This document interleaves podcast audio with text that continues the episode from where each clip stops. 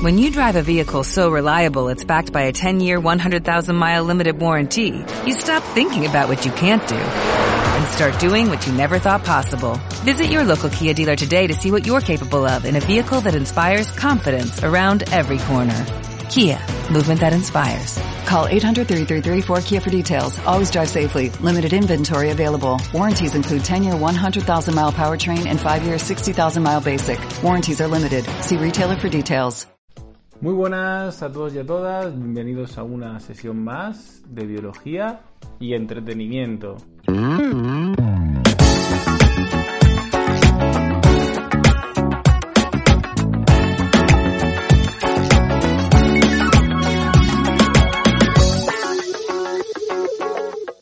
Bien, hoy quería hablar con todos y todas de un tema que he tocado por encima, que es la tectónica de placas.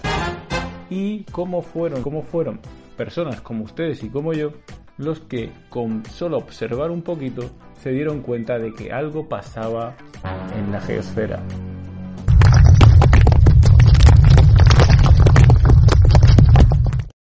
Bien, hemos hablado del ciclo de las rocas, cómo se constituyen los minerales, cómo somos capaces de explicar todo esto. Y es como les decía antes, gracias a hombres y mujeres normales, como usted y como yo, científicos, observadores, que se dieron cuenta de una serie de cosas. Que si hubieran tenido Instagram toda esa gente, no sé yo si hubiéramos llegado hasta donde hemos llegado. Se dieron cuenta de que había varias cosas, simplemente observando alrededor, que poniéndolas en orden, cambiaron la historia de la biología, de la geología y de cómo concebimos el mundo. Increíble. Vamos a ir enumerando cada una de esas cosas y vamos a ir pensando también nosotros.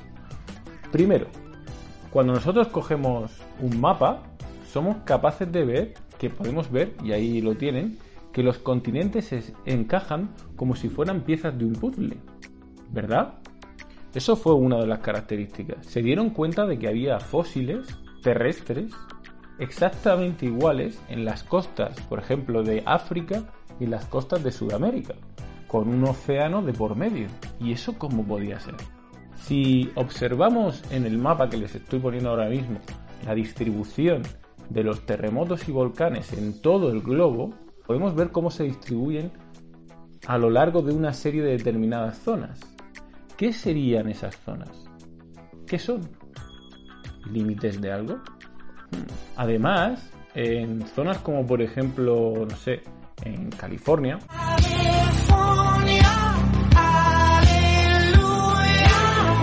se puede ver perfectamente cómo hay como una serie de grietas o fallas que dividen el terreno en dos. Sí, esa que pasaba era mi mujer que estaba intentando no hacer ruido, pero todos la hemos oído. No pasa nada. Y luego recientes investigaciones que fueron capaces de obtener medidas de rocas del fondo oceánico se dieron cuenta que el fondo oceánico era muy joven y que conforme se acercaba a los continentes envejecía la edad de las rocas. ¿Todo eso qué puede significar? Vamos a ir paso por paso.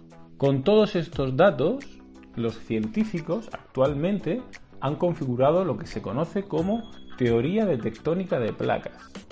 Y esa teoría consiste, número uno, la litosfera se encuentra dividida en placas, las placas litosféricas. Y eso lo podemos ver, esas placas, las podemos ver, esos límites, con la distribución de volcanes y terremotos, que delimitan cada una de esas placas. Bien, una observación que la corrobora. Vamos bien, ¿no? Con el método científico. Esas placas se mueven, chocan, se transforman, aumentan de tamaño. Bueno, ¿y eso dónde lo podemos ver? Bien, que chocan y que esos, esos choques provocan fallas y zonas de subducción, que luego hablaremos de ella. En ese choque hay tensiones, por lo tanto, que va a provocar. Muy bien, terremotos.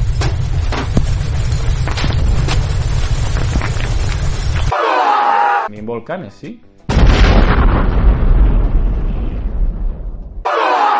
Pero sobre todo terremotos.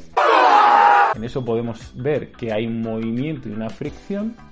Luego además, esas fricciones y choques hacen que veamos que sea visible con el paso de los millones de años lo que provocan, ¿sí? Porque si chocan dos placas, ¿qué va a pasar?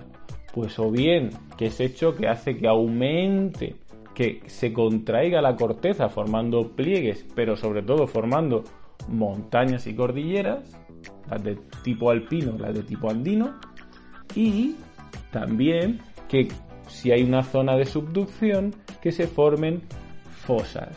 También muy bien. Recuerden que todas esas zonas son zonas de fricción, por lo tanto va a haber terremotos. Pensemos, ¿hay terremotos en los Andes? Yo creo que sí. ¿Hay terremotos en el Himalaya? Claro que sí. Luego, son zonas de choque que provocan que haya terremotos. Es más, ¿conocen alguna zona de choque donde se provoquen volcanes? Otra manifestación de la tectónica de placas. Muy bien, si ahora vimos noticias, Hawái. Toda esa zona en la que hay una gran cantidad de terremotos y volcanes son zonas de choque de placas. ¿Bien? Vamos bien, seguro, seguro que sí. Y luego tenemos que si chocan las placas, pues al final, la corteza al final terminaría desgarrándose, rompiéndose. Tiene que haber alguna zona donde se cree corteza, se cree litosfera. Claro que sí, ¿recuerdan lo de los fondos de los océanos?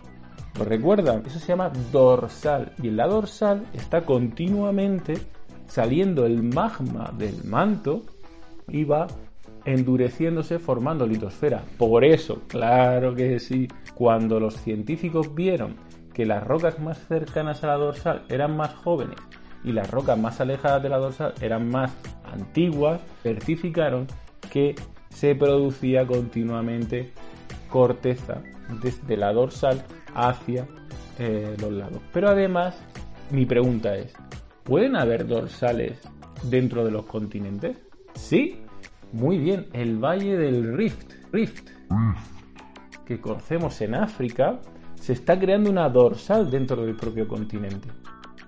Así es. Y, y, el mar terminará ocupando esa zona y continuará separándose África, de tal manera que se parta el Valle del Rift, toda esa zona se separará de lo que es el continente eh, africano. El núcleo de la cosa es el núcleo de la Tierra, así es.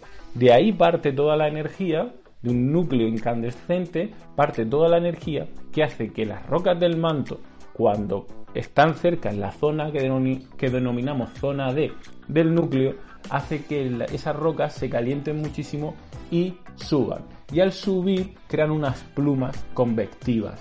Esas plumas, eh, cuando llegan a la corteza, el magma puede salir hacia afuera formando las dorsales y volcanes en zonas donde la corteza está debilitada, o bien se va enfriando y desciende, produciendo junto con la gravedad y el tirón subductivo la energía que mueve las placas tectónicas y provocan sus manifestaciones. Tenemos más o menos claro cómo una serie de hechos nos han llevado a tener una serie de conclusiones y que todo eso genera una teoría. Pues prepárense para el siguiente episodio donde voy a relacionar los fenómenos geológicos internos, que son de los que hemos hablado, que provocan el relieve, las dorsales, las fallas, las cordilleras, todo eso que hemos hablado y cómo se relaciona con los fenómenos geológicos externos. ¿Recuerdan?